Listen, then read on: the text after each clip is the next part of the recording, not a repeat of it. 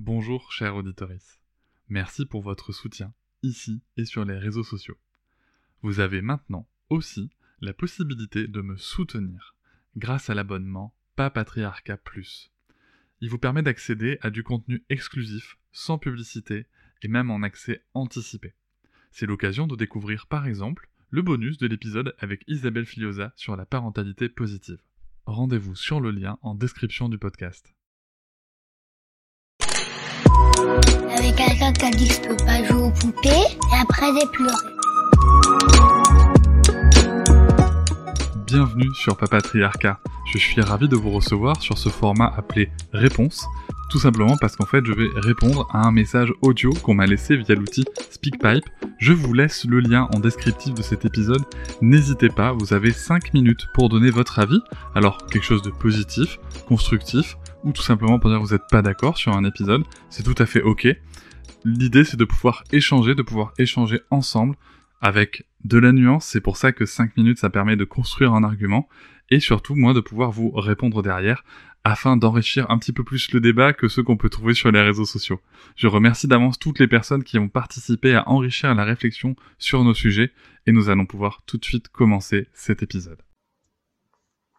Bonjour Cédric, euh, je m'appelle Virginie, euh, je suis maman d'une petite fille de 3 ans euh, et je, je, te fais ce message au sujet du podcast que j'ai écouté récemment sur l'éducation égalitaire et parentalité avec Elisa Rigoulet et Pila Intika que j'ai trouvé vraiment très très intéressant. Et du coup ça m'a soulevé, enfin ça m'a soulevé non parce que j'avais déjà cette question en moi depuis un certain temps. Et du coup, voilà, je voulais avoir euh, ton avis. Euh, avec mon mari, on est dans, pour poser un peu le, le les bases, on est euh, tous les deux très dans une éducation bienveillante, sans violence, etc.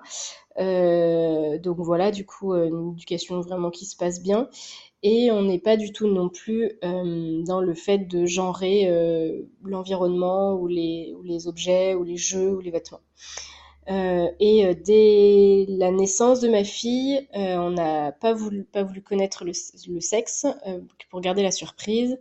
Et ça avait déjà posé un peu problème du côté de ma famille, bah, qui souhaitait connaître pour pouvoir acheter des vêtements de couleur adéquate entre guillemets. Euh, donc voilà.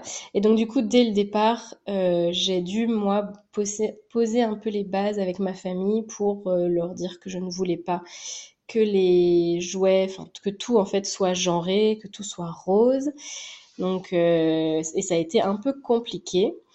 Euh, du coup, voilà, ma, enfin, ma fille du coup a eu beaucoup de, jeux, de jouets euh, et de vêtements euh, bah, un peu genrés, euh, donc très rose, très paillettes, etc. même si j'ai vraiment fait attention parce que voilà, parce que je voulais pas, je voulais pas de ça.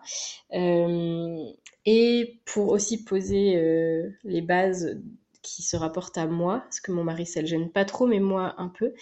Euh, moi, j'étais une petite fille euh, garçon manqué quand j'étais, euh, quand j'avais son âge, et ma fille est à l'inverse de moi.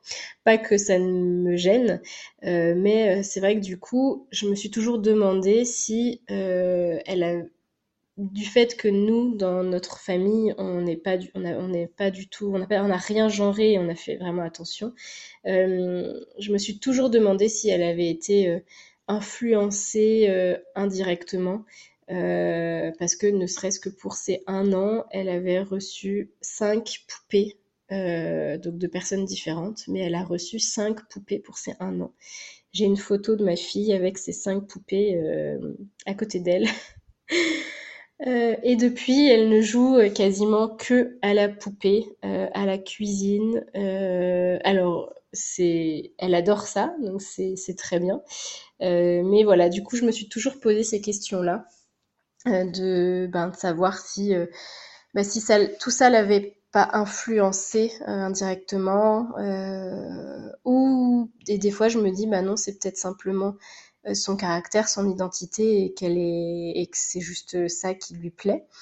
Euh, et j'ai aussi parfois un peu tendance à lui dire ah bah attends est-ce que tu veux pas essayer de prendre une autre couleur et donc je, je lui propose d'autres couleurs et c'est vrai que j'ai j'ai un peu tendance à essayer de la guider vers, euh, bah, vers euh, autre, enfin, d'autres choses pour euh, pas qu'elle rentre dans, tout le temps dans du rose, parce que ma fille aime le rose et le violet. ça, ça fait un petit moment qu'elle le déclare. et voilà. Donc, comment dire? Donc, ma question, en gros, c'est que en soi, ça ne me pose pas de problème parce que elle a l'air vraiment d'aimer bah, tout ça.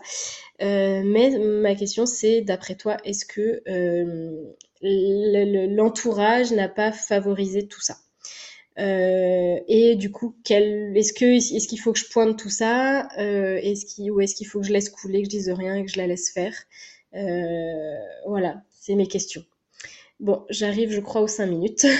eh ben, je te remercie et puis je te remercie aussi pour le travail que tu fais, qui est vraiment topissime. Merci beaucoup. Hey, prenons un petit instant pour te présenter Pipouette. Pipouette est un compagnon pour nos enfants, une peluche dont le visage change pour exprimer différentes émotions, la joie, la tristesse, l'amour, la peur et bien d'autres encore. En partant d'une idée forte, nos émotions sont belles, vivons-les. Depuis plusieurs années maintenant, Pipouette accompagne notre fille Sarah pour accueillir ses émotions, les identifier et comprendre quels comportements utiliser ou pas pour les exprimer. Durant ces années, Pipouette est à ses côtés sur des moments clés touchant au sommeil, à des moments fort agréables comme désagréables, au fameux lavage de nez et depuis peu à l'école et à l'arrivée de bébé. La voir évoluer au fil du temps grâce à Pipouette nous donne encore plus confiance notre lien. Pipouette s'intègre dans nos jeux grâce à ses différents visages qui lui permettent une grande liberté d'expression. Grâce au complément La Maison des émotions, on peut facilement les retrouver et se demander ensemble quelles émotions on ressent chaque jour. Vous savez à quel point on aime jouer chez nous. Et c'est un plaisir d'utiliser le nouveau jeu de cartes Pipouette pour explorer les émotions en s'amusant. Pipouette est pour moi un cadeau de Noël génial, durable et qui a du sens pour toute la famille. Rendez-vous sur le site www.pipouette.com. Salut Virginie, merci beaucoup pour ton message. Euh, tu pointes du doigt un sujet qui, euh, qui me travaille aussi, hein, je te le cache pas. Euh, J'en avais fait un post d'ailleurs sur Instagram où on voit les, les crocs licornes roses des couleurs et brillantes de, de, Sarah. alors, moi, il y a un truc que j'ai compris. J'ai mis un peu de temps, hein, comme, comme beaucoup de gens, je pense, parce que tu, tu sais, quand, quand, quand quand, on déconstruit des choses, moi je trouve qu'il y a quelque chose qu'on oublie. Euh, c'est le côté euh, qu'est-ce que je mets à la place? C'est-à-dire que, ok, je, veux éviter l'éducation genrée euh, de ma fille, je veux éviter les, stéréotypes de genre, etc.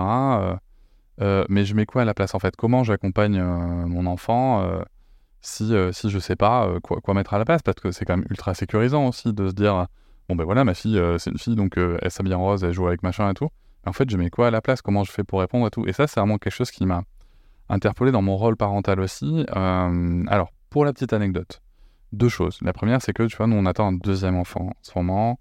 Euh, il se trouve que les pronostics, pour l'instant, euh, qui à date ne sont pas actés, ce serait plutôt un garçon. Et c'est marrant parce que quand on en a parlé à la famille, une personne a dit Mais comment vous allez faire? C'est pas possible, il va falloir reprendre tous les vêtements de naissance.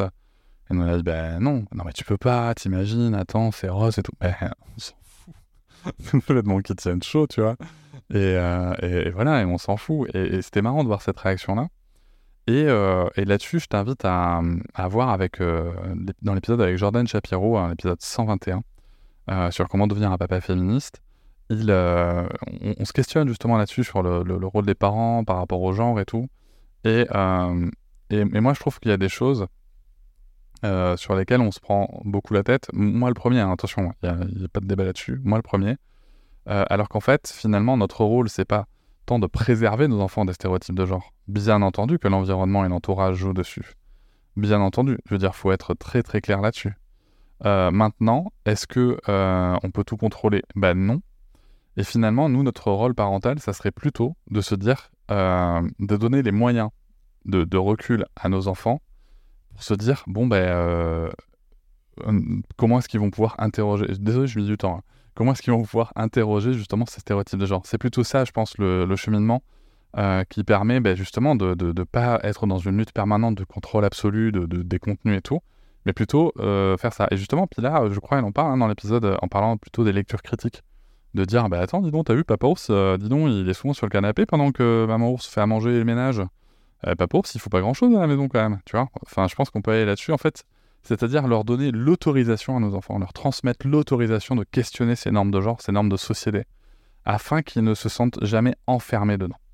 Alors bien entendu ça peut passer par euh, tiens comme tu l'expliques vis-à-vis de ta fille tiens est-ce que tu veux pas plutôt jouer avec ce camion avec tel, tel, tel truc est-ce que tu veux pas plutôt lire telle histoire? Pourquoi pas? C'est pas un problème. Disons que le sujet, c'est qu'est-ce qu'on veut faire? Est-ce qu'on veut absolument que nos enfants, qu'une petite fille aime les camions Je pense pas que ce soit ton cas, ce n'est pas le mien non plus. Je pense que c'est pas du tout le cas de la plupart des gens qui réfléchissent au sujet. Ou est-ce qu'on veut juste par ce comportement-là leur transmettre Tu as aussi le droit de lire ça. Tu as aussi le droit de, de faire ça. Et je pense que c'est là notre rôle en fait. C'est non pas d'imposer une contre-norme, mais juste de dire qu'on a le droit d'exploser les normes. Et voilà, et je pense qu'il est là le grand challenge parce que d'un autre côté, quand on dit à notre enfant qu'il a le droit d'exploser les normes, mais que nous, on les suit à la lettre, bah, le message il passe moins bien, tu vois. Donc voilà, c'est. Mais moi, je trouve ça. Il y a plein de gens qui disent qu'on prend... qu'on se prend la tête pour pas grand chose et tout. Moi, je trouve ça fascinant parce que c'est grâce à ça que demain, euh, euh, comment dire, que, que, demain, un petit garçon qui grandit avec ça, euh, s'il voit qu'une qu'une bah, femme est moins payée que lui euh, pour le même boulot, qu'il doit embaucher une femme, etc. Euh, ben, ou l'inverse, hein, soit dit en passant, euh, ben, en fait, ça ne marchera pas. Ça marchera pas. Ils vont venir questionner cette norme. Et, et c'est ça qui est intéressant, je trouve. C'est qu'on on, on, peut, à ce moment-là, euh, leur permettre d'acquérir une vision qui est différente. Et bien entendu aussi que ça veut dire qu'ils doivent pouvoir questionner l'école, etc. Donc là, on rentre dans un autre débat. Mais voilà, questionner les normes et ne pas se, soumettre à la norme, ou alors c'est que c'est un choix. Parce que les gens ont le droit de se soumettre à la norme aussi. Il faut juste que ce soit un choix. Et comprendre que ce soit un choix et pas un truc subi, sans réflexion, euh, juste comme ça, parce que c'est comme ça. Voilà, je, donc pour résumer, ce que je voulais dire, c'est que, euh, pour répondre à ta question de manière plus directe, non, je pense pas qu'on puisse... Euh, alors oui, pardon, oui, l'environnement a une influence. Il y a plein de choses que tu maîtrises pas. Je pense qu'il est essentiel de rappeler aux parents avec qui ont toutes les meilleures intentions du monde, que ce soit sur le non-genré, sur la violence et tout, que nos enfants évoluent dans une société et même dans des micro-sociétés comme l'école euh, ou les crèches, etc. Et que on ne maîtrise pas tout ça. Mais notre job, c'est pas de maîtriser ça en fait. Notre job, c'est pas de, s'assurer euh, que l'enfant ne rencontre pas ces, difficultés-là, euh, que ce soit y compris avec les stéréotypes de genre, c'est plutôt de se dire, OK, on va essayer de lui donner les moyens de, savoir quoi faire quand il ou elle rencontre ces difficultés-là. Et c'est déjà un job pas facile. Donc si en plus on peut s'enlever le contrôle, c'est pas plus mal. Voilà, j'espère que ça a répondu à ta question, Virginie. Je te dis à bientôt. Je vous remercie de m'avoir écouté. Je vous invite à vous abonner et nous pouvons aussi nous retrouver sur Facebook, Instagram et sur le blog papatriarca.fr. À bientôt.